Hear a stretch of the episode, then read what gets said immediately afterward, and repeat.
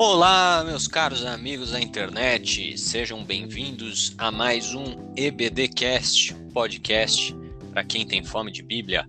Hoje nós vamos falar sobre um tema correlato ao do episódio passado, um tema bastante interessante também, importante, né? e acho que vai ser é, bem legal poder destrinchar um pouco desse, desse assunto que não é tão popular assim, principalmente uh, em pregações, né? A gente não, não escuta falar tanto disso. Então vai ser bacana dissertar sobre esse tema que é o discipulado. O que é o discipulado? O que, que a Bíblia diz sobre o discipulado? Como fazer discípulos? E assim por diante. Para me ajudar nesta empreitada aqui de discutir esse tema tão legal, está conosco o pastor Isaías Ferreira de Barros. Como é que vai, meus amigos, ouvintes do nosso EBDcast, mais uma vez? Estamos juntos para estudarmos a palavra de Deus, estarmos aí analisando esse tema muito bom, o discipulado, e ficar aí uma análise para nosso último bloco, com certeza, né? É... Hoje, é, estamos realmente fazendo discípulos ou não, né? Uhum. Isso vai ser muito interessante. Então, é, fique ligado, não perca é, nenhum bloco, né? Prepare aí a sua água, prepare aí o seu cafezinho, deixe do seu lado, né? Abra a sua Bíblia, se quiser, abra a sua revista da Escola Dominical e nós vamos conversando aí, tratando desse assunto. E não se esqueça que você pode participar, deixando a sua opinião, o seu parecer acerca desse assunto, nos contatos que no final do episódio nós estaremos passando para você. Muito bem, então vamos lá, não saia daí porque nós já vamos entrar no primeiro bloco e começar a discutir esse assunto interessante.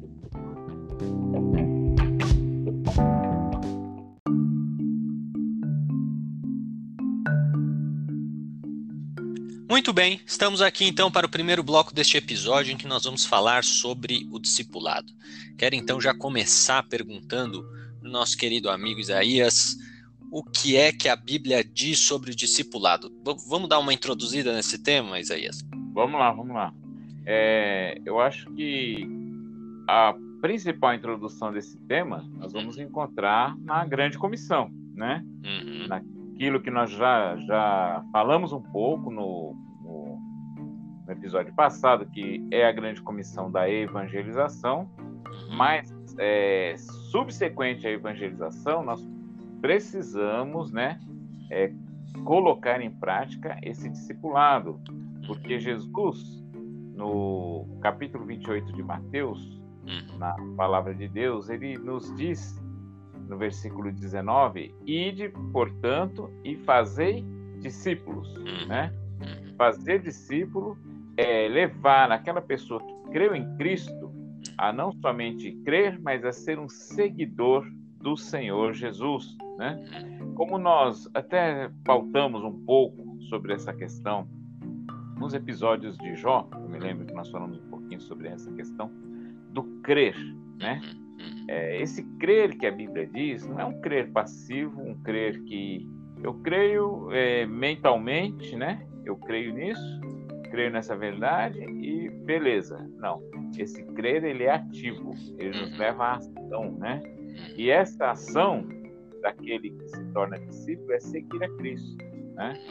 Nós temos um, um, um exemplo de, do próprio Jesus fazendo discípulos, né? Logo, logo no início do seu ministério, quando ele passa a, ali no Jordão, onde João estava batizando, uhum. e a Bíblia fala que tinha ali dois discípulos de João.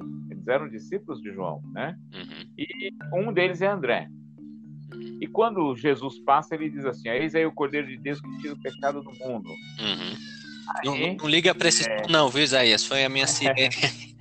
Fica tranquilo, pode tá seguir. Certo.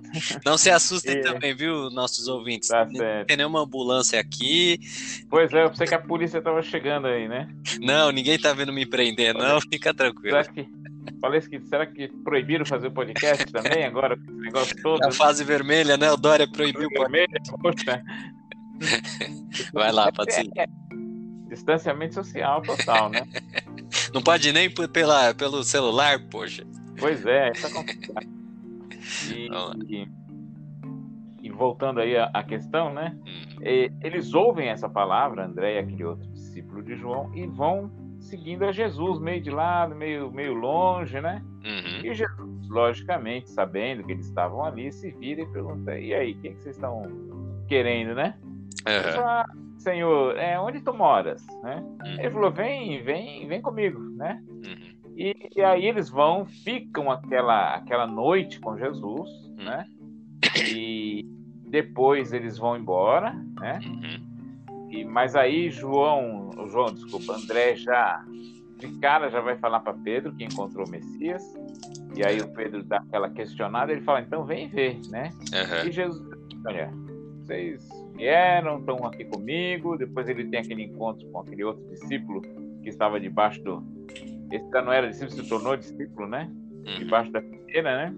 Uhum. E aí ele diz: Por que vocês estão ouvindo eu falar essas coisas aqui? Vocês estão impressionados? Coisas maiores vocês verão, né? E ele sempre chama os discípulos para vir e andar com ele, e ver o que ele tem a dizer, o que ele tem a mostrar, o que ele tem a dizer, aprender com ele, né? Jesus fazia discípulos, né?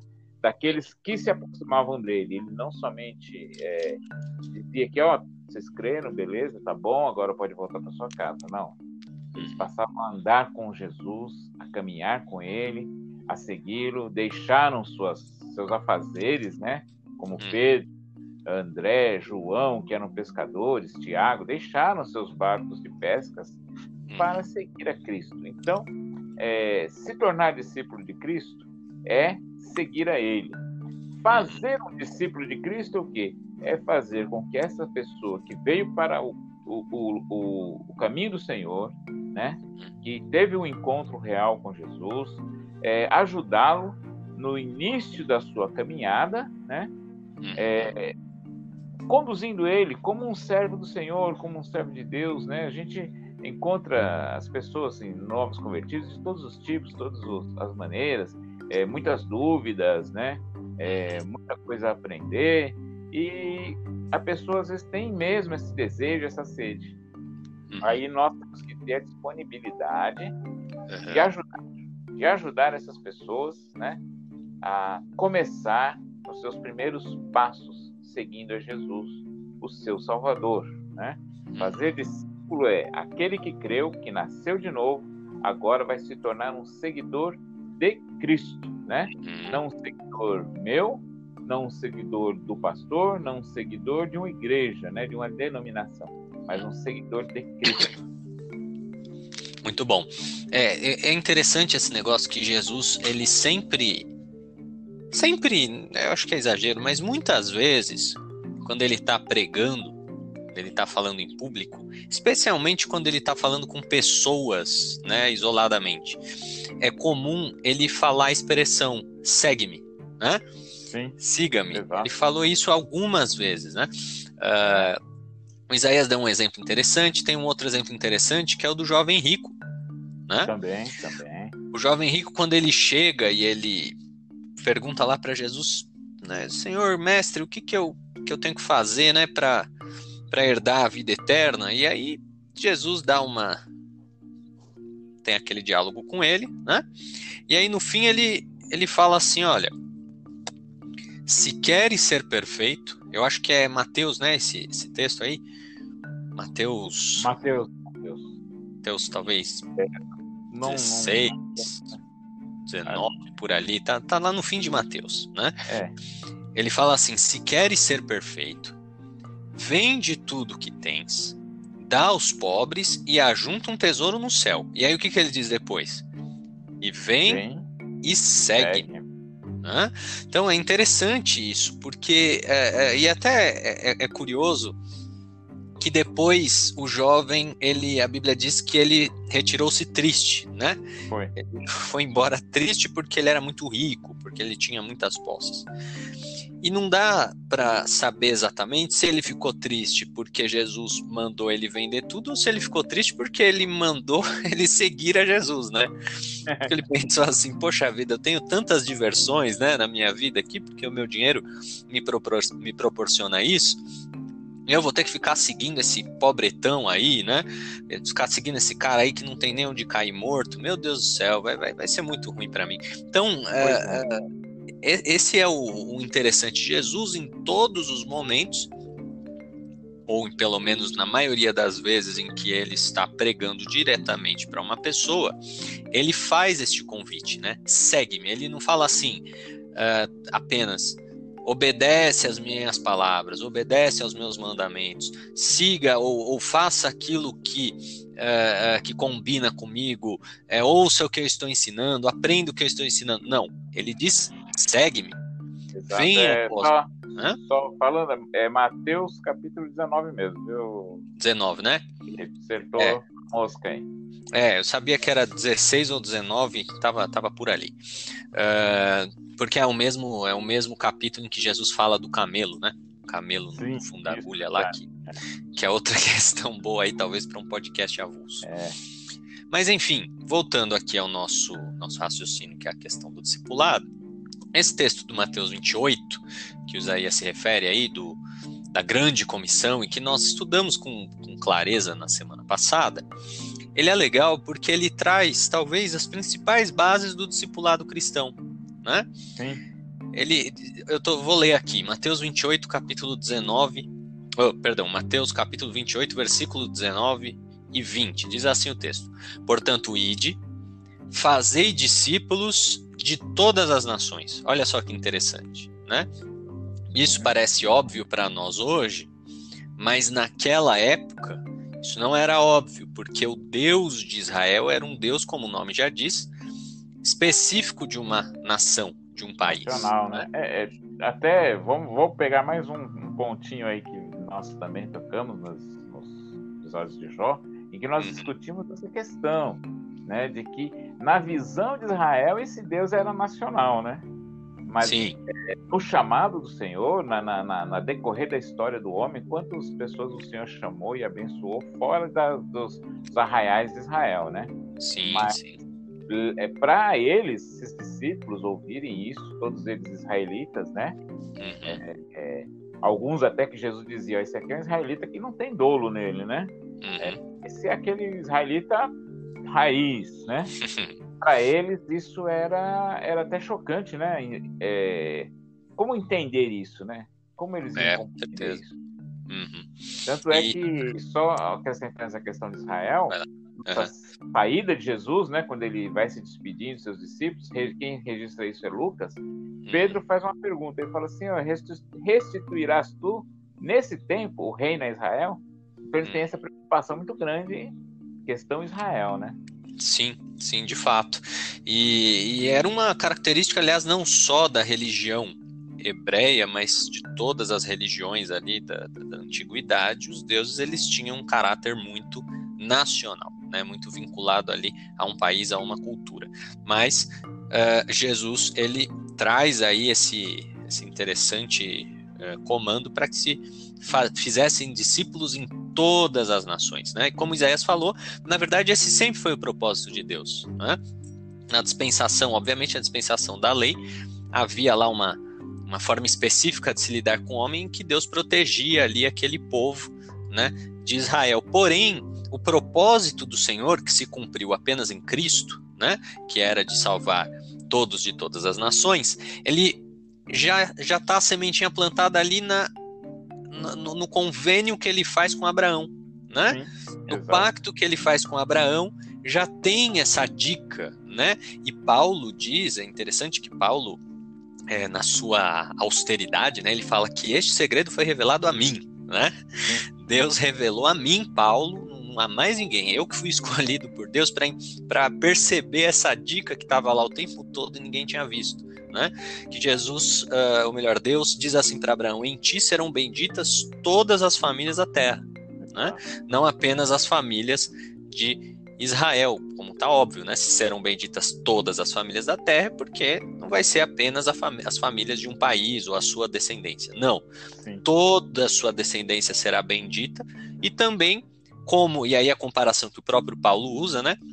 Como enxerto no teu ramo as demais famílias da terra. E esse processo de adoção ele vem por meio de Cristo. Né? Mas seguindo aqui uh, uh, o texto de Mateus 28, 19, Jesus fala assim: batizando-os em nome do Pai, do Filho e do Espírito Santo. Então veja que o batismo também faz parte do discipulado. Não é o tema de hoje falar sobre batismo, que é um, é um assunto muito complexo, né?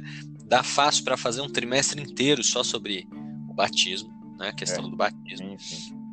É, mas nós podemos adiantar aqui e resumir para os nossos ouvintes que batismo nada mais é do que vestir a camisa né? É você se assumir, é, é o sair do armário. Né? Exato, é. você vai sair do armário como crente, você vai se assumir, vai mostrar para o mundo né, que você realmente é, morreu para as coisas terrenas e você agora renasceu para os céus. Né? Ele não tem nenhuma outra função metafísica, nem de ordem espiritual, de transformação, de nada disso. Não, ele é um ato formal mas muito importante, né?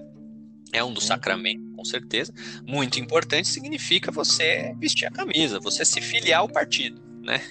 Então tem muita gente que se diz petista, se diz PSDBista, né? E sei lá eu mais que partidos tem por aí. Uh, mas o cara não é filiado ao partido. Né? Ele até vai lá, vai no, no, no comício, faz campanha para o político daquele partido, mas ele não é filiado. Só que aí um dia ele fala assim: não, eu acho que eu já estou envolvido demais com esse troço aqui. Né? Eu vou ir lá e vou me filiar. E o cara vai no, no diretório do partido na cidade dele e se filia. É, é, isso, o batismo é mais ou menos isso. Né? É a pessoa é. fazer um ato formal, um ato é, é solene de manifestação para todos, né? de que ele realmente está vinculado agora ao corpo de Cristo e ele é um é, é, legítimo defensor desta causa. Né? Então, isso é o batismo, para ser bem resumido aqui. Claro que é muito complexo esse assunto e daria para fazer um monte de digressões, mas para resumir é isso. E aí no versículo. É. Tá, lá, tá vinculado, tá vinculado a, a, ser discípulo, né? É, Exato. Discípulo. O, o, uma das coisas que às vezes a gente encontra algumas pessoas, né, que elas têm uma resistência ao batismo. Uhum. É, embora ele tenha aceitado Jesus, ele foi à frente, ele recebeu oração, ele vem aos cultos, mas ele tem uma resistência ao batismo, né? Uhum. Então, é, tem uma denominação aí que a gente, por ética, prefere nem, nem mencionar qual é, mas tem uma denominação por aí que as pessoas elas ficam se segurando para batizar porque acham que depois de batizada a pessoa não pode mais pecar, que ela tá mais, mais amarrada com a fé, né? O que isso é uma besteira. A partir do momento em que você é resgatado, remido pelo sangue do Senhor Jesus, e aceita o Senhor como seu único suficiente Salvador, você já não pode mais pecar, né? Você deve, uh, dali em diante, já cuidar dos seus passos, saber o que você faz, porque agora você é um filho de Deus, portanto, você deve obediência aos mandamentos de Deus. Não existe nenhuma distinção entre o crente não batizado e o crente batizado no que diz respeito aos seus deveres e responsabilidades. Sim, e, e dos seus benefícios também. Né? Exatamente de ser uma nova criatura, de estar em Cristo, nos lugares celestiais, isso independe do batismo. Mas essa resistência, ela me aponta, na maioria das vezes, lógico, você tem que analisar caso por caso, mas quando a pessoa resiste, não havendo impedimento né, para ser batizado, é, que ainda não houve o, o, a regeneração, ainda não houve a transformação, um novo nascimento. Talvez ele está no caminho, né? É, Como disse aquele, aquele mesmo jovem, se eu não me engano, é o, é o mesmo jovem que pergunta para Jesus, né? O que eu preciso fazer para ser salvo, né? Uhum. Aí Jesus fala, tá, falta-te ainda uma coisa, né? Para algumas pessoas falta uma coisa, né? Mas essa uhum. coisa é a principal, é a realmente a fé que te faz agir, seguir esse mestre. E seguir significa cumprir aquilo que ele diz, né? E o batismo está incluído nas, na, naquilo que o Senhor espera dos seus discípulos. É isso aí. Uh, e, e, assim, só para fechar esse negócio, é curioso, né? Eu, eu, fiz, fiz USP, né? Eu fiz Largo São Francisco, me formei em Direito lá.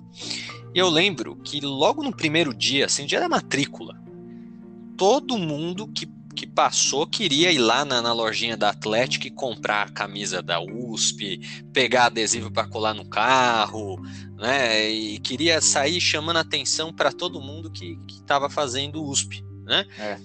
é. interessante isso, porque a pessoa, quando se torna discípulo de Cristo, às vezes parece que não tem a mesma pressa né, de é se batizar.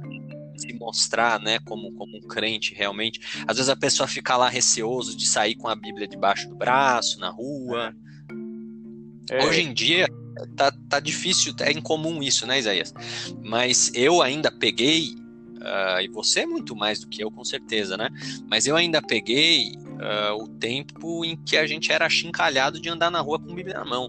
Sim, né? verdade. Eu, eu me lembro, até o nosso amigo que a gente sempre menciona aqui no, podcast, o Pedro Paulo, eu já indo e voltando de, de, de, igreja com ele, que a gente gostava de ir a pé, às vezes ia conversando, é, nós passamos, eu me lembro claramente agora aqui de duas situações de, é, de gozação que a gente passou na rua, né, por conta disso. Hoje em dia isso está bem comum, né? Os crentes hoje eles são, são muitos, eles são é, maioria, talvez até em algumas cidades, é, em muitas cidades, e dominam até na política, né, os, os evangélicos. Sim, hoje a, o, o, mundo evangélico penetrou em todas as camadas da sociedade, né? Uhum. Então é, é, mais aceitável, vamos dizer assim, né? Mas eu cheguei a levar até tomatada por ser por estar dando de Bíblia e paletó, né? Uhum. uhum. É, pois é. Então, enfim, é, é isso aí a questão do batismo. Vamos seguindo, versículo 20 ensin... palavras de Jesus, ensinando-os a guardar todas as coisas que eu vos tenho mandado. Né? Então veja aí que faz parte também do discipulado, de ser discípulo, receber ensinamentos acerca da doutrina e da fé. Né? Hoje, mais uma vez, infelizmente, muitas denominações por aí, elas sequer têm corpo de membros, né? Ela tem fregueses, são pessoas que vão lá sempre, ofertam lá sempre, muitas vezes para fazer escambo, né? Dá lá é. um dízimo esperando que, que Deus vai dar 100 vezes mais, etc. E faz aquela, aquela barganha, né? Uh, mas realmente, escola dominical, uh, curso teológico, um, um pastor ali disposto a ensinar as coisas da fé, isso muitas vezes, infelizmente, hoje em dia é, não tem. Então é complicado, né? Mas faz parte aí também do discipulado, da condição do discípulo aprender e da condição do discipulador ensinar a guardar os mandamentos dados por Jesus. E por fim, Jesus diz assim: Eis que estou convosco todos os dias até a consumação dos séculos. Amém. Também faz parte, na verdade aí é um privilégio né, do, do discípulo, a permanência de Cristo na sua vida. Né? Por onde o discípulo de Cristo vai, ele leva junto com ele o Senhor Jesus. Né? E esse mistério que, que Jesus falou em Mateus 28, só foi ser compreendido lá no livro de Atos, né? vai ser explicado isso daí, se dá por meio do Espírito Santo. Né? O Espírito Santo é a pessoa da Trindade que materializa a presença de Cristo na nossa vida. Isso não é metáfora, gente. Isso não é um modo de dizer, ah, estou convosco. Igual a mãe dá um beijinho na testa do filho quando ele vai fazer o vestibular, né? Fala assim: olha, saiba que eu tô com você, viu? A hora que você fizer as questões, você lembra que eu tô com você. Isso é uma metáfora, né? É, Mas Jesus tá... aqui não está falando nenhuma metáfora. Isso é, é, literal, isso é real. Né? Até já, não sei se já demos esse exemplo aqui no podcast, mas na escola dominical presencial, com certeza eu já falei sobre uh, o irmão Lawrence, né, que foi um, um, monge, e tem um texto interessantíssimo sobre, sobre o irmão Lawrence, que ele, uh, o irmão Lourenço, né, as traduções aí vão, vão, trazer vários, eu acho que ele era francês, então uh, seria Lohan, né, talvez, não sei, depois preciso ver direitinho. Mas enfim, é, um, é uma história interessante de um, de um monge que havia desenvolvido uma maneira muito peculiar e extremamente santa de se viver, que ele simplesmente vivia como ser, que na verdade não é como ser, na, na verdade ele, ele enxergou a realidade, né? Jesus, o Espírito Santo, estivesse ali ao lado dele presente 100% dos momentos da vida dele. Né? Então ele estava louvando, ele imaginava ali começou a se disciplinar e entender isso, que o Espírito Santo estava ali. Né? Ele ia capinar o mato lá no fundo, ele entendia que o Espírito Santo estava ali. Ele ia comer, ele entendia que o Espírito Santo estava ali. Então, aonde você vai, você que é discípulo de Cristo, você não consegue fugir do Espírito Santo, né? É, primeiro que acho que você nem deveria querer isso, né? Que alguns aparentemente querem escapar do Espírito Santo, mas é, é, você não consegue fazer isso, porque o Espírito Santo ele habita em você, você é templo do Espírito Santo, e onde quer que você esteja, o Espírito Santo, uma pessoa, né? Uma pessoa com personalidade, com inteligência, que te escuta, que te vê, ele está ali o tempo inteiro. Né? Então, esse é um privilégio que o discípulo de Cristo tem e nenhum outro discípulo de nenhum outro mestre tem esse privilégio. Né? Exato. É, falando de, de, discípulo, né? Estou lembrando aqui, você uhum. falou desse monge. Tem um, um servo do Senhor, que o nome dele é um indiano, é, Sadhu Sundar Singh. Né? Ele é o chamado. Apóstolo dos Pés Sangrentos. Foi escrito um livro dele com esse título, Apóstolo dos Pés Sangrentos. E ele fez a sua obra na Índia. E depois de um bom tempo, ele já tinha é, partido, né, para a glória. Uhum. Outros missionários estiveram ali na localidade onde ele esteve. Eles começaram a falar de Jesus para aqueles, para aqueles indianos. E, e uhum. enquanto ele ia falando de Jesus, um dos que ouvintes parou ele e falou assim: Não, esse homem já esteve aqui. Esse homem já passou uhum. por aqui, né? E aí eles foram entender o que ele estava querendo dizer, que Jesus já tinha passado ali naquele lugar, né? E uhum. compreender o que eles estavam falando desse Sadhu Sudar, Sundar, né? Que, como discípulo de Cristo, tornou-se tão imitador de Cristo, como Paulo fala, né, que nós devemos imitar a Cristo, que quando alguém falava de Jesus, é, as pessoas achavam que estava falando dele, né? Então veja o nível de, de, de, de, vida de discípulo que teve esse servo do Senhor, né? Então um dos objetivos da, da do discipulado, do discípulo, é o discípulo e o próprio Jesus falou isso, né? Não é ser maior que o mestre, mas ser igual, né?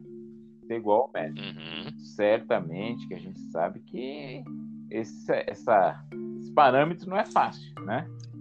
Mas é. a gente tem que trazer, né?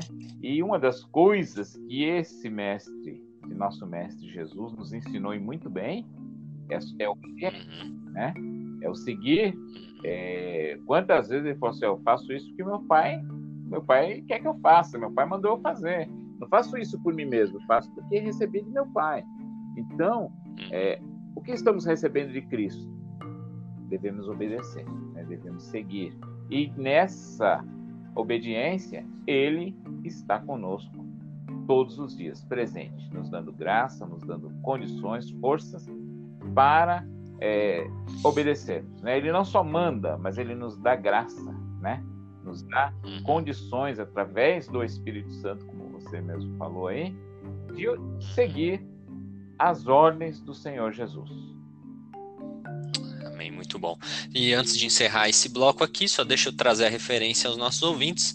Uh, o livro que conta é, esse método, né, que, que, foi chamado de método é, do, do, do irmão Lawrence, é justamente uh, um livro que se chama A Prática da Presença de Deus. Né? O nome já, já é um spoiler, né? já é. dá a dica do, do método do, do irmão Lawrence. Né? E ele foi compilado pelo padre Joseph de Beaufort. Joseph de Beaufort foi o, foi o cara que foi lá entrevistar o irmão Lawrence, né? Ele recebeu a autorização para entrevistar o, o irmão Lawrence, que era um um monge carmelita. Os carmelitas eles têm voto de, é, de, de, enfim, de clausura, eles não, não, tomam contato externo, mas esse padre ele recebeu autorização para ir lá entrevistar e compilou aí é, esse interessantíssimo texto. É, ele é curto, portanto eu recomendo a leitura aí aos nossos ouvintes. É um texto de, de bastante edificação. E né, talvez aí seja uma outra curiosidade que os ouvintes tenham, é um texto já bem antigo, viu? É de 1692. É. O irmão Lawrence ele viveu no século 17, é. 1600 algumas coisas aí, mas esse texto ele é de 1692. Então, com isso fechamos este primeiro bloco. Vamos para o segundo bloco em que nós vamos falar sobre o que é o discipulado. É isso aí.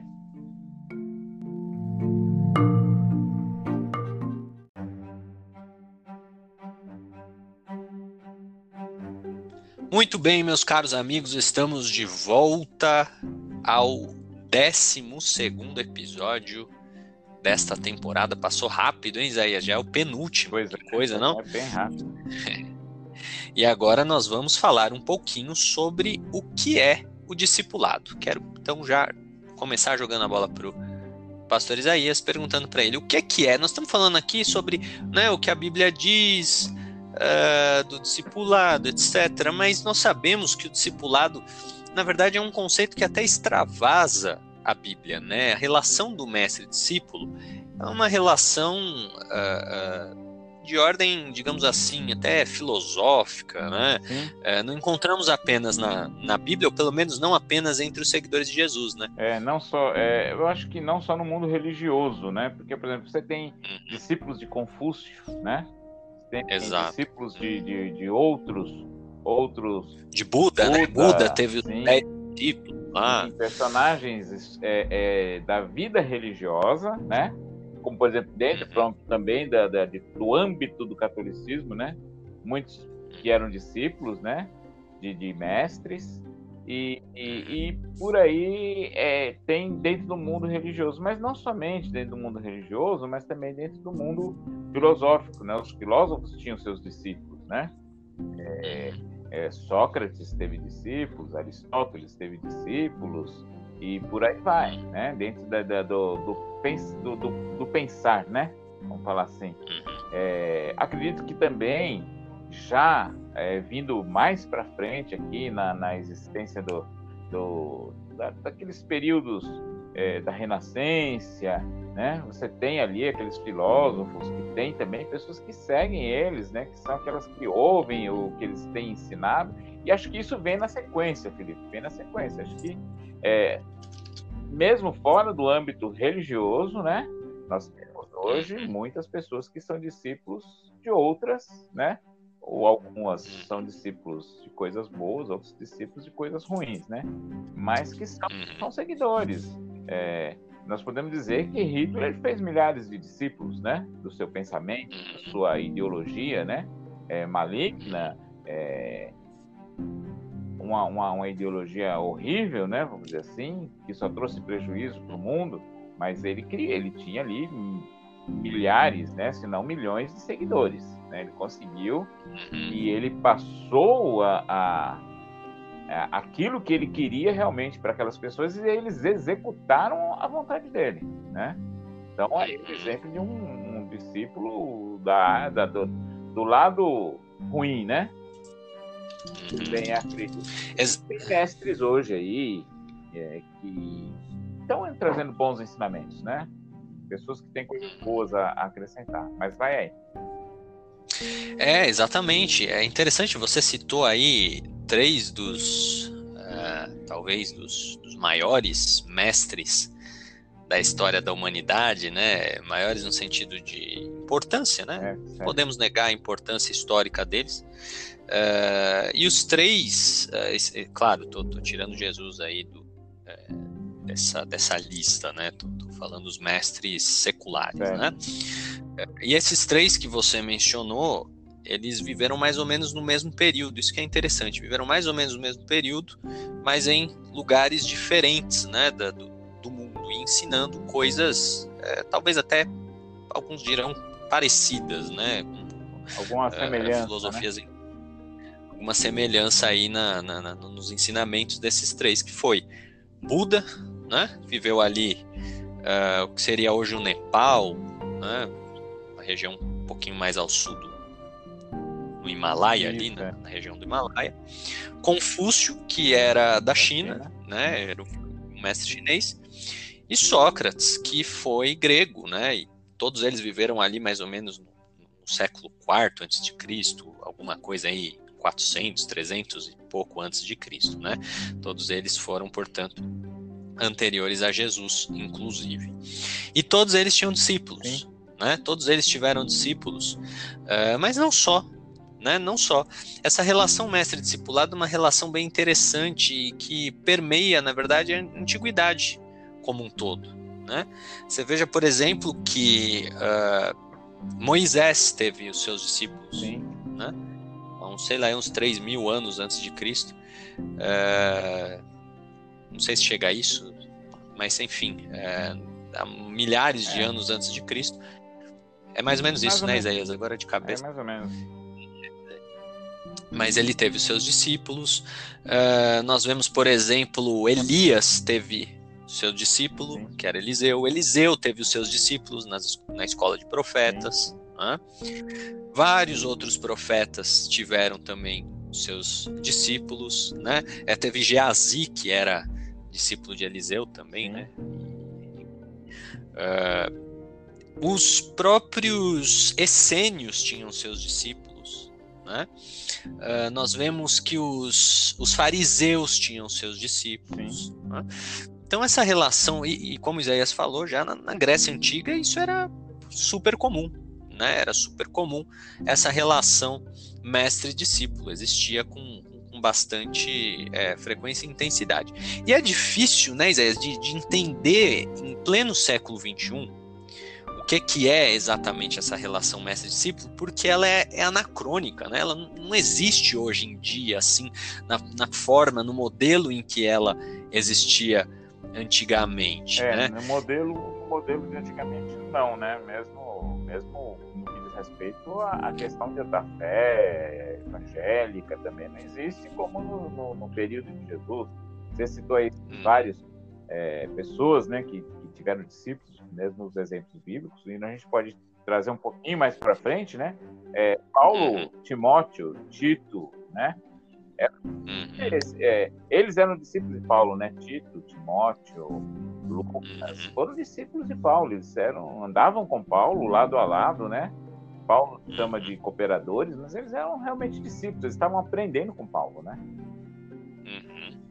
Exatamente. Então, uh, uh, é uma relação que era muito comum né, na antiguidade foi sendo substituída. É errado a gente pensar que essa relação mestre-discípulo se parece com a relação professor-aluno né, de hoje. Não, não, é a mesma não, coisa. Não, não, de hoje não. É, é, é muito mais sutil. A relação professor-aluno é muito menos intensa do que a relação mestre-discípulo que a gente encontra na antiguidade, que depois foi sendo reproduzida até a Idade Média. Né? Eu acho que o que foi, foi gerando aí a, a escassez, a exiguidade da, do discipulado do, num aspecto secular foi talvez a Revolução Francesa, que, que criou o ensino formal, né, o ensino básico, isso acabou é, talvez matando um pouco é, a relação mestre-discípulo que se existia na antiguidade. Não que seja ruim o ensino formal, o ensino é, distribuído aí é, coletivamente, né, institucionalizado, pelo contrário, isso foi muito bom, na verdade. Porém, é curioso como praticamente fez acabar a relação de discipulado que existia, não era exclusiva do meio religioso, de maneira não. nenhuma. Era uma e, relação que se de uma certa forma, como você está colocando aí, é uma realidade. Antes de vocês ter esses pensamentos da escola, a escola pública, vamos dizer assim, né, a escola que abrangia a todos, é, realmente era, era uma das formas de pessoas é, sem com pouca cultura, com pouquíssimo conhecimento, adquirir conhecimento, adquirir cultura. Era única, era a única é, forma. É com esses, com esses homens, né? Tinha, não tinha outra forma de se adquirir conhecimento na antiguidade, é, pelo menos o conhecimento do ponto de vista formal, institucionalizado, que não fosse por meio do discipulado. Sim, exato. Então, é, isso a gente deve realmente a, a, a relação de discipulado, o fato do, conhecimento é, ter se desenvolvido na antiguidade, isso não, não teria realmente condição. Lembrando que não existia imprensa, não existia nada. Gente, não, né? Hoje você tem internet, você tem TV, você tem, você tem livro, você tem tudo. E naquela época não tinha nada, absolutamente nada. Né? Ninguém ficava escrevendo manual à mão, não. não existia isso, não tem a menor condição disso. Né? Então, é, é, é, por conta disso, realmente o conhecimento só se transmitia por meio da relação de discipulado. Talvez hoje em dia a coisa que mais se aproxime, mesmo assim ainda é, é bem distante, né? embora tenha alguns casos particulares, né? isolados, que façam se aproximar, né? Uh, acho que a, a coisa mais perto que a gente tem do, do, do, da figura do discipulado da antiguidade seja a relação de um orientador com um aluno de doutorado. Né? Eu acho que é a, é a, parte mais assim próxima e mesmo assim não, não é tá longe de ser idêntica, né? Mas tem alguns casos em que essa relação ela é realmente muito intensa do aluno ali do, do, do, do né, do pretenso doutor com o seu orientador. Né?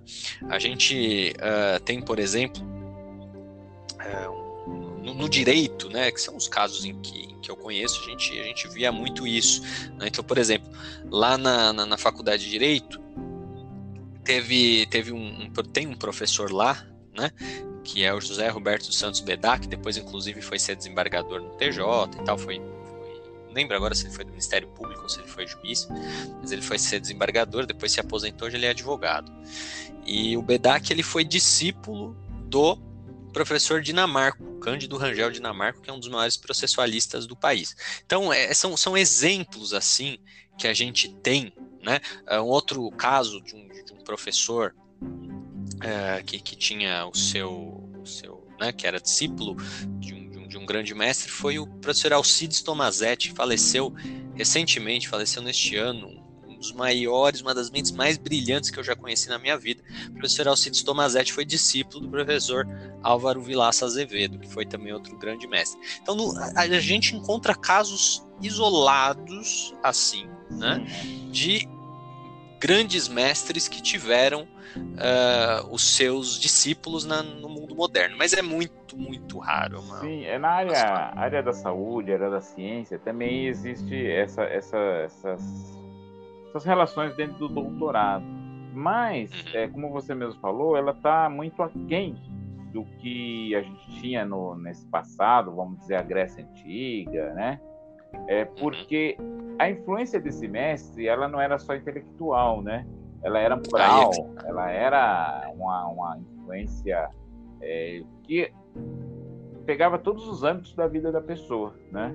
Exatamente. A influência é bem mais do ponto de vista intelectual mesmo, né? É, tanto é que é, é teórica. Um, um orientador, né? Teoria que vai guiando ali o, o seu mestrado, o seu doutorado, mas dentro desse âmbito do intelecto, né? Daquilo que a pessoa propôs defender a sua causa de doutorado, por exemplo, mas é, familiar, do ponto de vista familiar, do ponto de vista moral, do ponto de vista espiritual, isso aí fica tudo fora, né? É, de fato, de fato, você tocou num ponto excelente. Eu vou usar isso como gancho, né, para a gente, pra gente é, explicar aqui para os nossos ouvintes, então, finalmente, o que é o discipulado de um ponto de vista mais formal, né? Mas apenas dizer que esses exemplos que eu dei havia, havia essa abrangência também moral, de cotidiano, de vida comum, havia também. Eram, foram mestres que, que é, passaram aí para esses discípulos todos os aspectos, inclusive da sua, da sua vida é, privada e tal, práticas de cotidiano, é, filosofias morais, políticas, etc. Mas é, é raríssimo, raríssimo. Uhum. No século XX, XXI, isso praticamente não existe. é fato. verdade. Mas vamos lá, então. Uh, eu trouxe uma definição, tive que buscar no, uma enciclopédia, porque estava difícil de encontrar material para falar sobre esse assunto. E fiquei satisfeito com, com, com o material que eu encontrei. Como está em inglês, eu vou fazendo aqui a tradução livre, uh, enquanto eu explico para os nossos ouvintes os seis atributos, as seis características da relação do discipulado. Tá? Então, as seis características da relação do discipulado, para você entender o que é um discípulo. Né? Ah, mas eu não quero, vou pular esse bloco. Amigo, você não quer ser discípulo de Cristo? então você tem que entender o que é a relação discipulado. Jesus não estava falando qualquer coisa aqui, ele estava falando de um conceito que era próprio de sua época. Né? E de fazer discípulos. Ele não estava inventando uma palavra, ele estava partindo de uma relação que era comum na sua época. Né? Então você tem que entender o que isso significa para você poder avançar e se, verdadeiramente se tornar um discípulo de Cristo. Né? Então, conforme eu for explicando aqui as características, as seis características da, da relação mestre-discípulo, eu convido o ouvinte a refletir enquanto eu vou explicando se, se ele enxerga né, que essas características estão presentes na sua relação com Cristo, que você chama de mestre. Né? Eu imagino aí que os nossos ouvintes sejam todos evangélicos, né, ou pelo menos a maior parte deles, uh, quase todos. Então você tem o Senhor por mestre, então você vai refletir se as características que eu estou trazendo, elas realmente uh, uh, se aplicam aí na sua relação com Cristo. Então vamos lá. Definição, tá? Tô lendo já aqui, vou, vou ler traduzindo aqui o que, que é discipulado, né? Ou seja, a relação mestre-discípulo, ponto de vista formal para esse trecho dessa enciclopédia, tá? Vamos lá. O discipulado pode ser definido mais geralmente, mais genericamente, como uma mentoria, né, uma mentoria particularmente intensa, na qual um corpo de conhecimento considerado essencial para o sábio ou para uma sábia condução da vida é transmitido de um mentor para um aluno, para um discípulo, para um pupilo. Ok? Então, repetindo, é uma, uma relação de mentoria muito intensa, né? na qual um corpo de conhecimento que se considera essencial para uma sábia condução da vida é transmitido de um mentor para um pupilo. Isso é o discipulado. Vamos, vamos seguindo então aqui para a gente ver as características. Tá? Primeira característica. Eu vou, eu vou fazer diferente. Eu vou, eu vou, ler primeiro o trechinho e aí depois eu vou, vou falando as características que estão no, nos trechos do verbete. Tá? Então vamos lá. Esta sabedoria, acerca da qual uh, propriamente se deve viver, necessariamente combina aspectos práticos, assuntos práticos da vida cotidiana, com os mais esotéricos, aqui no sentido né, filosóficos, corpos de teoria ou doutrina. Veja que aqui entra o que o Isaías falou, né? Uh, uh, acerca da, da, da, abrangência, né? Da, uh, da, da relação discipulado. Neste trecho aqui a gente já encontra as duas primeiras características da relação discipulado. Em primeiro lugar é a vulgaridade. Tá? O que é que isso significa, vulgaridade? Significa que o discipulado é uma relação que atinge aspectos do cotidiano, atinge as coisas pequenas do dia a dia. Né? Ele não, não é tão somente uma, uma filosofia, uma forma de transmitir um conhecimento técnico. Né? Isso Isaías já, já, já trouxe, trouxe com muita razão. Né? Uh, esse, nesses doutorados aí que a gente tem hoje em dia, o conhecimento que é transmitido do, do mestre ao, ao discípulo é basicamente técnico. Ele é ali restrito a um assunto, a um ramo da ciência. Quando, na verdade, no discipulado existe a vulgaridade, coisas pequenas do dia a dia. Às vezes, você pega, por exemplo, eh, esses discipulados eh, de budistas, né? por exemplo, que a gente deu o exemplo lá dos discípulos de Buda. Às vezes, a forma de comer né? Se você vai comer segurando o pauzinho mais em cima ou mais embaixo, se você vai meditar olhando a 45 graus do chão, ou você vai olhar né, meditando para frente, uh, a forma de lavar a mão, a forma de se vestir. Então, a vulgaridade, aspectos do cotidiano, coisas pequenas do dia a dia, elas estão envolvidas no discipulado. E a segunda característica é a abrangência, ou seja, nenhuma parte da vida, nenhuma parte da vida escapa ao discipulado. Uma pessoa na antiguidade, quando se entregava na condição de discípulo a um mestre, ela submetia todos os aspectos da sua vida ao seu mestre. Né? Então, desde as filosofias mais complexas, desde as formas mais sofisticadas de enxergar a existência, né? os princípios mais excelsos aí dentro daquela doutrina, até, como já falamos, as pequenas coisas da vida. Né? Então, o discipulado era uma, era uma, uma relação de abrangência.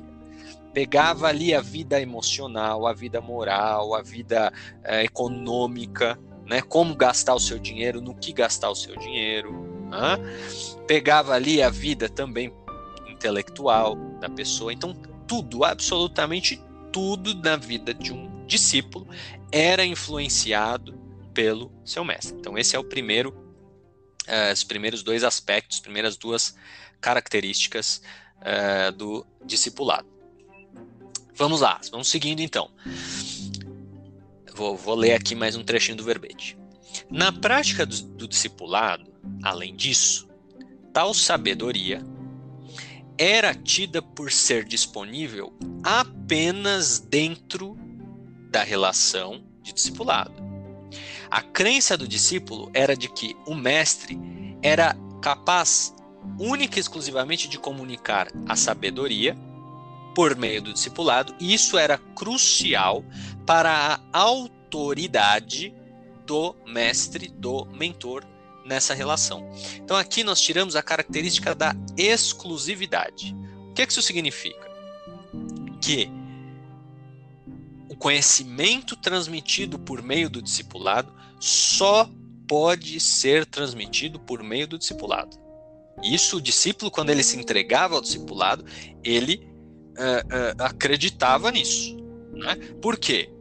Vamos, vamos recuperar aqui as duas características anteriores. Já falamos que o discipulado era uma relação muito intensa. Né? Sendo uma relação muito intensa, como é que você iria entregar toda a sua vida para um mestre se você acredita que você pode aprender o que esse mestre está te ensinando por outras formas? Né? Por meio de um texto, por meio de uma palestra, né? por meio de uma outra pessoa. Então, é, não faz sentido. Né? O discípulo ele tinha no seu mestre uma exclusividade, ou seja, apenas o meu mestre pode me ensinar o que eu quero aprender e apenas por meio desta minha entrega absoluta é que eu vou conseguir aprender aquilo que o meu mestre tem a me ensinar. Seguindo, é, é também crucial na, na, na, boa vontade, né, na boa vontade permanente do discípulo, emular estes elementos do, do modo de viver do mestre que são transmitidos né, neste corpo de sabedoria. Veja, olha só que interessante, que característica bacana aqui do discipulado, a quarta característica do discipulado, a imitação. O discípulo, ele tem por meta imitar o seu mestre. A relação de aprendizagem no discipulado, ela se dá por meio da imitação. Olha que interessante. Né? Nós pegamos, inclusive, alguns exemplos é, interessantes, viu, Isaías, na, na Idade Média, é. principalmente, de mestres que não falavam, que fizeram um voto de silêncio. Né? Aí você fala, poxa, mas como é que eu vou ter um, um mestre né, que, que fez um voto de silêncio? Ué, porque a relação mestre-discípulo ela se opera especialmente, não exclusivamente, né? Porque a maioria dos mestres, evidentemente, também transmitiu conhecimento, uh, conhecimento uh, uh, enunciado, né? Escrito, ou então que foi registrado por meio de, de traduções orais, etc. porém, é a imitação. O discípulo se compromete a imitar o seu mestre. Ele vai ficar olhando como o seu mestre age no seu dia a dia, nas questões da vida, principalmente como ele lida com problemas, e ele vai tentar reproduzir, né? literalmente imitar. Ele vai aí, imitar cada jeitinho. Né? Oi? Só, só uma, uma atropelada aí, Felipe. Aí a gente tem aquele versículo de 1 Coríntios capítulo 11, que Paulo diz assim, a sede meus imitadores, como eu também de Cristo. Muito bem, muito bem. Isaías aí já facilitando para a gente, né, e aplicando aqui as, uh, o conhecimento que a gente está transmitindo a relação de discipulado na Bíblia, né? De fato, Paulo ele ele traz essa essa ordem, é uma ordem, né? Ele não está falando assim, olha, o que vocês acham de, de me imitar? Né? Não, ele está falando, ó, eu sou um apóstolo do Senhor Jesus, portanto vocês me imitem, né? Porque eu estou imitando Cristo, então vocês me imitem. Né? E é exatamente assim que funcionava a relação mestre-discípulo. E para concluir, uh, vou terminar aqui de ler o verbete, né? A emulação do mestre necessariamente envolve, né, ou abrange discípulos com os quais haja uma intensa identificação psicológica e dependência de seus mentores. Então, aqui as duas últimas características da relação do discipulado. Primeiro, identificação. O discípulo se identifica com o seu mestre. Ele olha para o seu mestre e ele quer se enxergar ali. Né? Ele olha para ele e fala assim: puxa, eu queria ser esse cara. Né? Eu queria ser exatamente como ele é. E essa filosofia de observar o seu mestre e querer imitá-lo geralmente proporciona ao discípulo, inclusive, o superar o seu mestre. Né? É muito comum isso, que, que o discípulo uh, uh, supere né, o seu mestre. É comum isso daí, a gente, a gente vê isso na história. Né? Discípulos superando os seus mestres. Não consigo lembrar de nenhum uh, exemplo específico agora, né? mas nós temos aí vários casos é, talvez podemos dizer que, que, Aristóteles, de um certo ponto de vista, pelo menos na, na produção científica, né, na, na, produção, ele superou Platão, que foi o seu mestre. Né? Aristóteles foi discípulo de, Platão, e eu, a gente pode dizer, talvez não na filosofia, aí vai, vai ter discussão, mas na produção, no volume, né, na, podemos dizer até mesmo uh, uh, na, na popularidade, Aristóteles superou Platão. Né? Assim como Eliseu, por exemplo, superou Elias Exato. no número de é. milagres, pelo menos nos que estão registrados. Né? A gente não sabe dizer se, se realmente ele, Elias não fez mais milagre é, do que Eliseu, né? Está registrado, a gente calcula que Eliseu produziu mais, né? Produziu mais, exatamente. Então, essa identificação ela é um dos, uma das características da relação discipulado. E por fim, a sexta e última característica é a submissão. O discípulo se submete ao seu mestre no sentido literal da palavra. Ele se coloca como um ordenado, né? um mandado, um servo. Ele se põe ao seu mestre como um uh, empregado, podemos dizer assim, é, na, na linguagem vulgar de hoje em dia. Né? Então é comum nós vermos, e está correto, né? a gente vê nos filmes, uh, principalmente os que retratam Idade Média, que retratam Antiguidade, o sábio lá, o mestre tratando o seu discípulo como, como um criado. Né? E isso é assim. E isso é assim, era assim mesmo. Na antiguidade existia essa submissão. O discípulo, ele uh, fazia coisas que hoje nós atribuímos a, a um empregado né? Então cozinhava, limpava, arrumava as coisas, fazia de fato todo esse tipo de tarefas, é, é, digamos assim, burocráticas, né?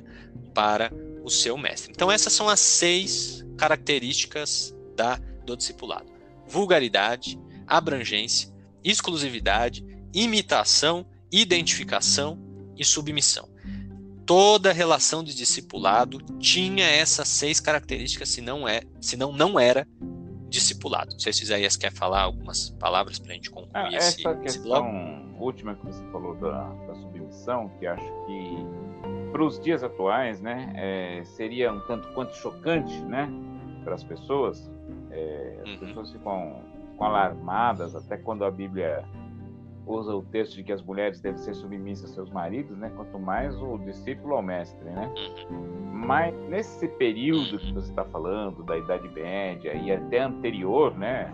Voltando lá para os filósofos gregos e tal, é... era natural. Para o discípulo, ele não fazia Exato. isso pensando em um dia processar o seu mestre, né? Por abuso. Não, era natural isso aí.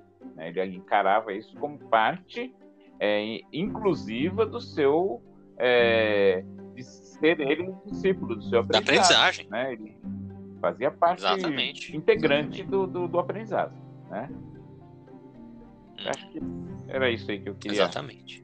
Dar um, um toquinho para os nossos ouvintes, né?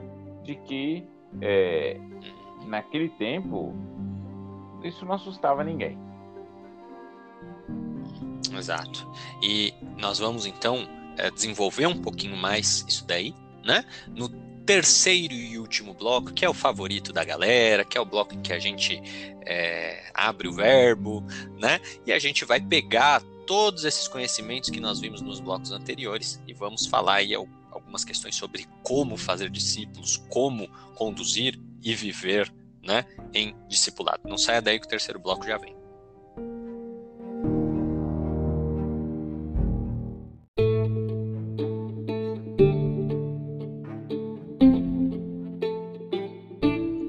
Muito bem, meus queridos amigos, ouvintes do EBDcast, finalmente chegamos no terceiro e último bloco do 12 episódio da segunda temporada em que estamos falando sobre pentecostalismo e Espírito Santo.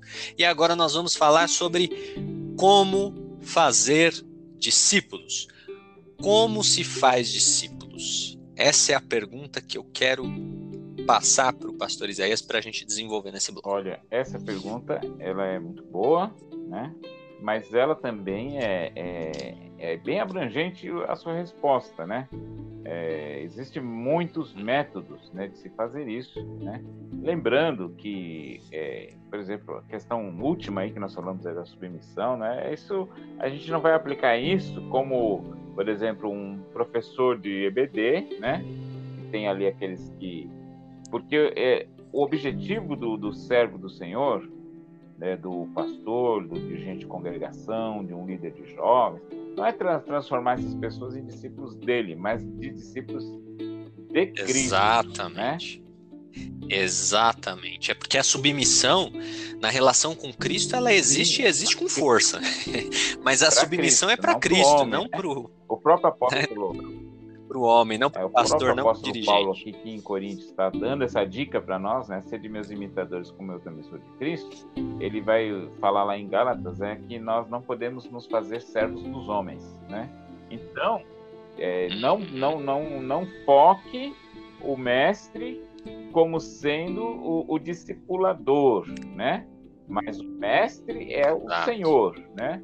O discipulador é aquele Exatamente. orientador, né? Aí vamos voltar para a questão do doutorado, né? Dos dias de hoje, aquele orientador para que você conheça a Cristo, né? Para que você conheça a Cristo.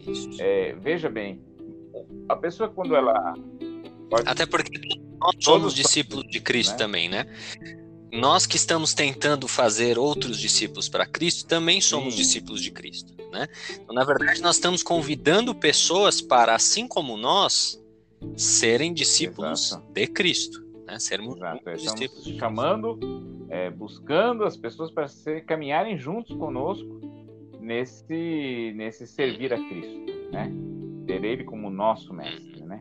E existem várias várias formas em que a gente faz isso né?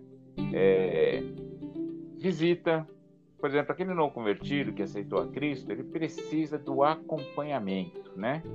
Então, muitas vezes você agenda lá um, uma vez por semana, duas vezes por semana, e você e ele se sentam juntos. Eu já fiz isso muito, né? Bíblia aberta, vamos uhum. lá, né? É, falando do Evangelho, e a pessoa começa a expor as suas dúvidas, né? A, a falar aquilo que pensa, e a gente vai ali dentro da, do, texto bíblico, dentro da palavra de Deus e de tudo quanto é, abrange isso, né? Teologia e suas variadas matérias, você vai aplicando isso, trazendo conhecimento para esse esse novo convertido, né? Esse jovem, esse, esse esse adolescente, né? É, uhum. pessoas das mais diversas idades, né? Que se aproximam do Senhor. Então, não é culto no lar, né? O culto no lar ele tem um objetivo de pregar o evangelho para a salvação, por exemplo, da família daquela pessoa que se converteu, dos vizinhos, dos amigos, né? E até estabelecer naquela região uma congregação. É, é diferente, é realmente dar atenção ao, ao discípulo de Cristo naquilo que ele precisa aprender, né? naquilo que ele tem o desejo, né? É, tem um livro muito famoso aí, né? Que, se eu não me engano, é do Gordon Fee, né? Entende tu que lês, né? Uhum. É seguindo nessa linha aqui, ó. É, tentando ajudar aquele, aquela pessoa a entender aquilo que ela leu, né? Então, e lógico, é, por exemplo, como você falou assim das coisas é, que parecem ser triviais no dia a dia, né, da nossa vida, também essas dúvidas surgem na vida do cristão, né? Daquela pessoa que aceitou a Cristo. Uhum. Que existem tantas, tantas igrejas, é, a própria igreja, no sentido geral de igreja, né?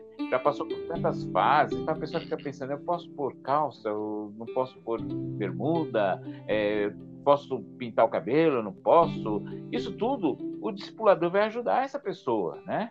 A, a não, não, não, não, ter essas coisas como entrave para a sua vida espiritual, né?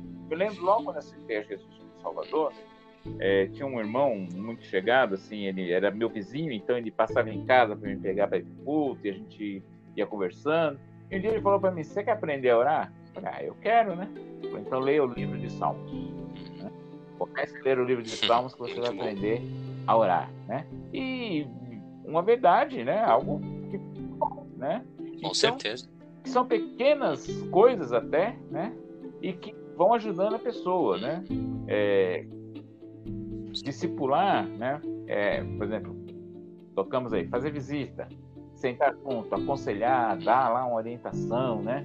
De como fazer, de como agir, como proceder, né? Às vezes de tanto de coisas complexas, né? Como de coisas simples, né? Porque, por exemplo, eu já tive pessoas que aceitaram a Cristo como Salvador, eh, o marido não era crente, ou a esposa não era crente, como lidar com essa situação? O que, que eu faço, né? Então, você vai entrar numa questão familiar, né? Uma questão complexa, né? Então, você tem que procurar dentro da base da palavra de Deus orientar essa pessoa a orar, a como você colocou bem lá no nosso início de, de episódio, ter um é, mostrar Cristo no seu proceder, no seu modo de vida, né? Que Paulo fala sobre isso, Pedro fala sobre isso, né? Que sua, seu modo de vida, seu proceder cristão dentro da sua casa, no meio dos seus, vai falar muito mais alto que as suas palavras, né? Então, proceder orientando nessas coisas. Um outro lugar onde é, é clássico para, para o discipulado, escola bíblica dominical. Né? Escola bíblica dominical é o lugar de fazer discípulo, né? o lugar onde os discípulos se reúnem, se reúnem é, para aprender mais acerca do Senhor. E, por exemplo, hoje nós temos muitas igrejas que trocaram a escola dominical por mais um culto, né? Um culto da manhã e um é. culto à noite. Então, é, eu não sei, eu não, não, vou entrar no âmbito dessas igrejas, se elas estão tornando as pessoas discípulos de Cristo ou não, mas a escola dominical é um lugar ótimo para o discipulado, né? Inclusive, a nossa, nossa editora, ela tem até revista né, de discipulado para o novo convertido, eu, eu ganhei uma vez um livro muito bom também de discipulado que se chamava-se Agora que Você é de Cristo. Muito bom, pretinho, fininho, mas abrangente de, de, de, dos detalhes, né? Para esse convertido, né? Sentir-se em casa, né? Vamos dizer assim. É, o, o, a recepção da pessoa que aceitou a Cristo como Salvador também é muito importante, faz parte, né? E porque uma boa recepção, um bom abraço, um bom sorriso, um bom bate-papo, um bom aperto de mão, faz a pessoa voltar ao culto, né? Ajuda na, questão do discipulado também, né? Então são vários vários aspectos, né, que a gente pode usar. Por exemplo, o, o escritor da revista ele fala, por exemplo, da, da que também a, as escolas teológicas são um ponto bom de discipulado, né? E eu concordo com ele, mas aí já é um, um processo mais avançado, né? Dá para pegar um novo convertido é, e jogar sim. ele numa escola teológica, né? Mas a escola Exato. dominical tá aí, né? É o lugar dele. A escola dominical para todo mundo. Né? Para o mais alto é. grau nível de doutorado em, em, em, divindade para o novo convertido. A escola dominical é para todos, né? E, são é, esses, essa, essas áreas que a gente vai, vai atuar, né? E tem uma coisa que também é importante para quem se propõe a questão do discipulado, que é uma questão de ensino, né? Vamos voltar naquela lição dos dons espirituais. Um dos dons que a Bíblia fala, o dom de mestre, que é aquele que ensina, tem um dom, uma capacitação do Espírito Santo para ensinar, porque também não é fácil ensinar, né? A gente já falou outras vezes também, de às vezes pessoas que começam a ensinar aquilo que a Bíblia não ensina, né? Então, é complicado. Então, o discipulador, aquele que se propõe a, a ajudar nesse ministério do discipulado, do ensino, Paulo faz uma, uma, uma, não é uma advertência, mas uma exortação a prestar atenção lá em Romanos capítulo 12, versículo 7, quando ele está falando dos dons ministeriais, ele fala assim, olha, aquele que tem o dom de ensinar, haja dedicação ao ensino. Haja dedicação. Hum. Não dá, por exemplo, o professor de escola dominical ser uma pessoa despreparada. Porque as perguntas Exato. surgem, né? Propõe ser um, um discipulador, ou mesmo no bate-papo lá com, com aquela pessoa nova contida, ele vai te fazer perguntas. E às vezes são as perguntas que dão nó, né? Dão nó. Né? E uhum. você precisa estar né, é, munido, capacitado através do quê? Ler, buscar a Deus, né? Ler a palavra, buscar a conhecer livros, né? E tem que estar antenado com as, com as coisas do dia a dia, que a pergunta, o pessoal vai fazer perguntas difíceis, né? É, de esclarecer e que a pessoa precisa ter condições, né? E quando não tem, ser honesto e falar, olha, vamos juntos procurar a resposta sobre isso, né? Agora eu vou passar a bola para você. Muito bom, é perfeito. Eu concordo aí 100% do que você disse. Uh, vou, vou, trazer só uma, uma questão que eu achei interessante que a nossa revista colocou, que é o tripé do discipulado, né? Que é palavra, comunhão e serviço. Eu achei muito legal isso e, e achei legal, excelente, foi, né? Foi muito bom, tá? tá a posicionamento. Sim. Palavra, o que, é palavra? Palavra, minha gente, é ensinar a doutrina, né? Ensinar a doutrina que o nosso Senhor uh, nos transmitiu aí por meio de seus apóstolos, por meio de seus servos, né? E obviamente envolve Antigo Testamento, Novo Testamento, tudo, né? Então é ensinar, transmitir o conhecimento da palavra de Deus diretamente, ou seja, ensinando a palavra de Deus em si, ou por meio né, é, do conhecimento interposto, que é a famosa é. teologia, né? Ensinar aí conceitos e doutrinas que os teólogos desenvolveram e que nos ajudam com certeza a compreender as verdades das escrituras. Segundo lugar, a comunhão, que nada mais é do que a relação perene, né, permanente, saudável entre os discípulos né, e também entre os discípulos e seu mestre. Né, a comunhão com o mestre. Não existe discipulado sem comunhão. Não existe discipulado não. EAD, tá? Me desculpe, não existe. Né? Você pode, ah, mas eu estou ouvindo o EBDcast desde a primeira temporada. Parabéns, você faz muito bem, meu querido. Olha, acho que você já deve ter, modéstia à parte, já deve ter aprendido bastante, né? Mas se você está trocando a sua escola dominical, a sua reunião, pelo EBDcast, você está fazendo errado. Não é o nosso propósito esse. Nosso propósito é te dar subsídio você chegar lá no domingo de manhã arrebentando lá, entendeu? Sabendo de tudo já, sabendo as perguntas, participando, né? Ajudando seus irmãos, ajudando seu professor. Porque tem isso também, né, Isaías? A gente que já está aí 11 anos nessa brincadeira de. Bem, eu tô há 11 anos, você tá mais, né? De, de, de, dar aula na escola dominical, a gente sabe que o aluno bem preparado Nossa, ajuda opa. o professor. É, é o, a melhor coisa que tem é um aluno bem preparado, né? Que colabora com ali com, com as suas opiniões. Ele né? ele faz perguntas inteligentes, dá opiniões, dá exemplos legais, né? Então, o aluno bem preparado é, é o sonho de todo é professor. Né? E por fim, o serviço. Serviço. O que, que é o serviço? É trabalhar na obra. Né? Você é aquilo que entra ali na submissão que nós falamos. Né? É você trabalhar para Jesus. Entenda uma coisa, meu querido. Quando você ajuda lá as irmãs da, da cantina a fazer o cachorro quente, você não está trabalhando para o pastor, você está trabalhando para Jesus. Né? Quando você ajuda a irmã da limpeza lá, né? Fazer, hoje vamos fazer um mutirão para lavar o quintal da igreja. Né? E aí você vai lá e ajuda, você não está trabalhando para os diáconos, para a irmã da limpeza, você está trabalhando para Jesus. Né? Quando você ajuda no culto, quando você é, presta lá o serviço de, de, cooperação no culto, no trabalho, você ajuda o teu professor na escola dominical, você não está trabalhando para nenhum homem, você está trabalhando para Jesus. Né? Então, o serviço é trabalhar na obra em todos os aspectos que você conseguir imaginar, seja do ponto de vista uh, uh, espiritual, né? ou seja, orar, né? orar pelos seus pastores, pelos seus líderes, pelos seus liderados, né? uh, fazer lá uma, prestar uma colaboração, ser um professor voluntário e assim por diante, também do ponto de vista material, né? Você ajudar uh, uh, trabalhar na igreja, às vezes você ajudar na portaria, você ajudar no som, você ajudar uh, no serviço de um está tendo necessidade na sua congregação local. Tudo isso faz parte do serviço e esse é o tripé, palavra, comunhão e serviço. E para concluir, antes de, de, devolver a bola para Isaías com outra pergunta, é a questão do exemplo, né? Que Isaías bem disse também nós precisamos dar exemplo. A única forma de se fazer discípulos é pelo exemplo. Não tem como fazer discípulos sem dar exemplo.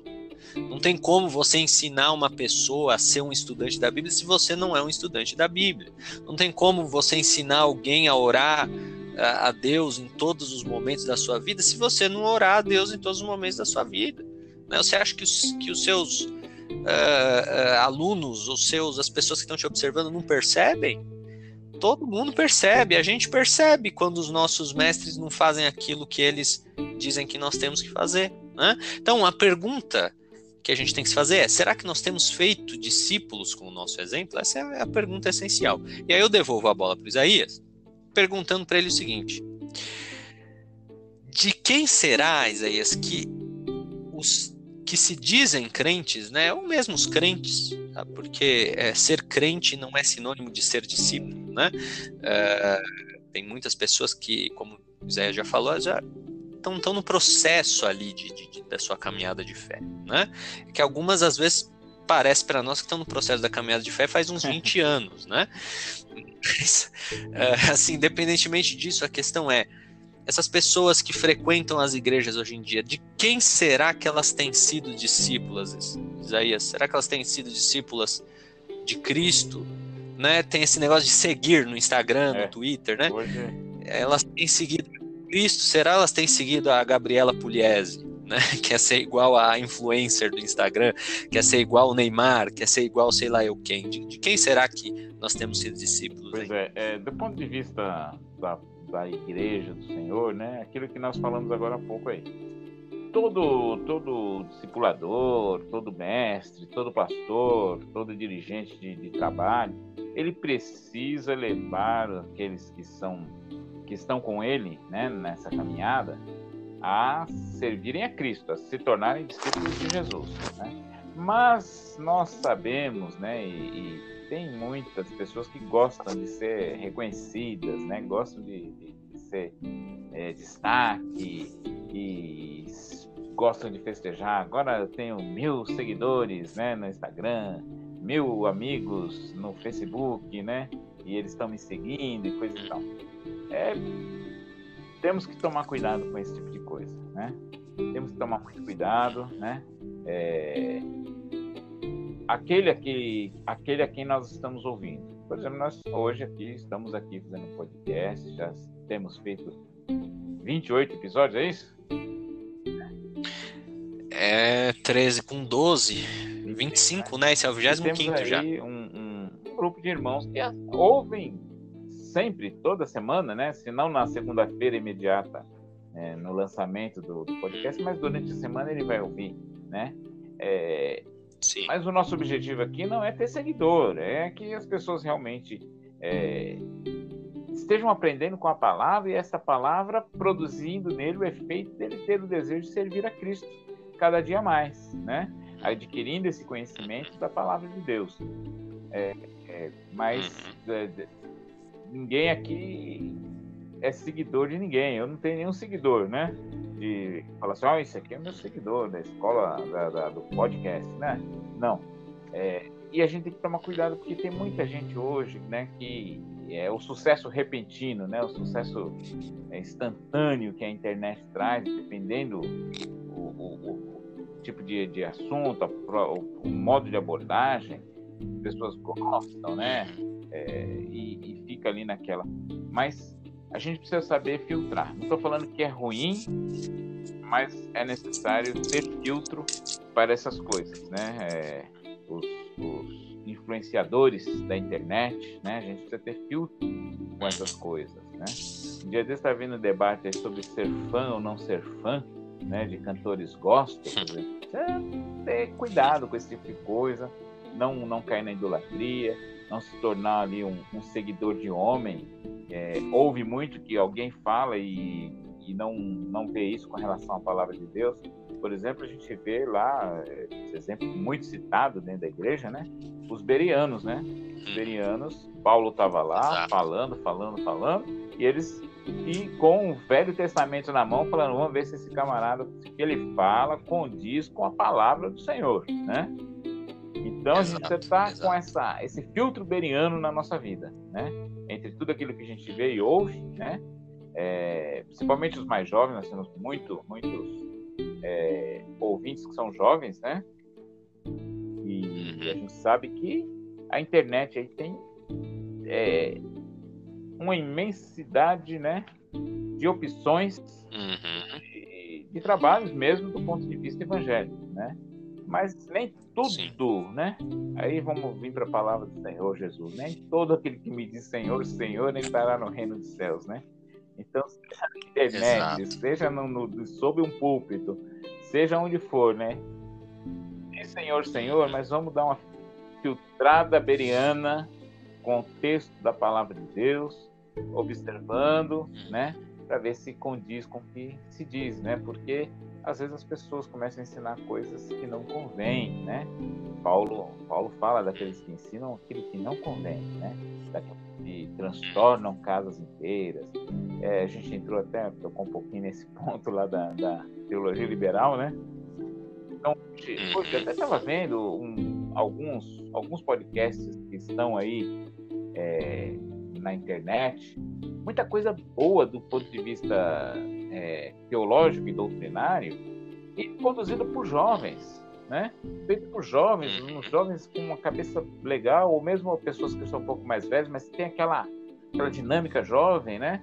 Falando, ele fala para o jovem, né? E, e, é bem legal. Com, com coisa muito boa, conteúdo muito bom, né? E eu fiquei feliz com isso, porque uns tempos atrás, aí, teologia para jovem era uma coisa meio longe, distante, né? Não vamos muito longe, não, Felipe. Você deve ter passado já por essa parte da vida aí. Na... Teologia era uma coisa muito longe, né? Para um grupo de jovens, Sim. né? Para a mocidade, aquela moçadinha da igreja, né? E hoje eu estou vendo que esse interesse está crescendo. E isso é bom. Isso é, é, é, fruto de trabalho na internet, porque a gente não vê isso nas igrejas, no seu cotidiano, né? E, e, e uhum. essa, essa, essa essa, essa ação, né, desse, desses jovens, desse trabalho aí, é muito bacana, muito bonito que está sendo feito e uma coisa muito responsável diante da palavra de Deus. E isso é bom. Eu sei que está alcançando muitos jovens, né? E, mas tem aqueles também que tem, tem os atrapalhados em todo lugar. Então, filtro beriano tem que estar sempre à disposição, né? Sempre bem limpinho para a gente ouvir e filtrar. Vamos ver o que essa pessoa está falando aí se condiz né, com a palavra de Deus. Se você tem dúvida, procure aí um irmão idôneo na sua igreja, professor de escola dominical, um líder de que você sabe que é um crente idôneo, né? Que tem é, compromisso com a palavra de Deus e com Deus da palavra, tenta lá esclarecer, né? E o EBDcast está aqui à disposição para você mandar também suas dúvidas aí para os contatos com certeza. É, eu só tenho uma coisa a falar a respeito disso. Meu amigo, não adianta você ser matriculado no Mackenzie e frequentar as aulas da PUC, né? Então, se você se diz crente, meu amigo, se você se diz um seguidor, um servo, um discípulo de Cristo, como é que você está seguindo, frequentando, pensando, é, se exem, né, tomando por exemplo né, da sua vida uma pessoa X, uma pessoa Y que não professa que não tem nada a ver, né? essa fé em Cristo fé. E, que, e, que, não tem nada a ver né, com os seguidores de Jesus. Então, uh, cuidado, não adianta nada você você ir na igreja, você ser membro lá do, do grupo de jovens, do grupo de adolescentes, do que for, né, grupo de irmãs, etc. E você ficar se inspirando em gente X, né? Seja ela se diga ela crente ou não. Né? Eu dei exemplo aí do, do Neymar, etc. É mais ou menos por aí. Né? A gente vê um monte de, de pessoas que estão na igreja, que vão, que têm as suas amizades ali, que, que usam aquilo como um núcleo social, mas no mundo, na verdade, elas não se mostram como seguidoras de Cristo, né? como discípulas de Cristo, elas se mostram como discípulas de homens e muitas vezes de homens vãos. Né? Então, a parte de tudo isso que uh, o pastor Isaías nos, nos trouxe, eu acrescento essa observação. Vamos tomar cuidado né, para não comprarmos uh, frango por, por peixe. Né? Cuidado com isso. Não adianta nada você se dizer crente e, na prática, ser discípulo de outra pessoa. Tá certo? Então, acho que com isso a gente encerra este nosso terceiro e último bloco. Não saia daí porque nós vamos dar uns recadinhos antes da, uh, de encerrar o, o episódio. É isso aí.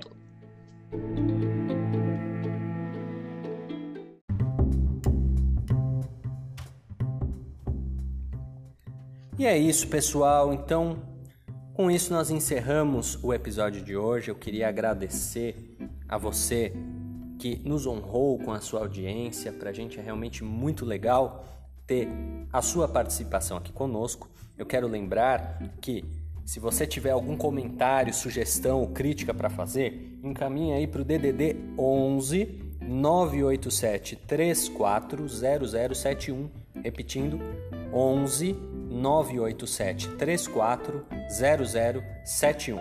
Quer se despedir, pastor Isaías? Quero deixar aqui meu abraço a todos os que nos acompanharam nesse momento e convidando você a estar sempre sintonizado conosco, acompanhando aí os trabalhos que estarão sendo feitos na sequência desse. Um abraço, fique com Deus, muitas bênçãos na sua vida. É isso aí, um forte abraço.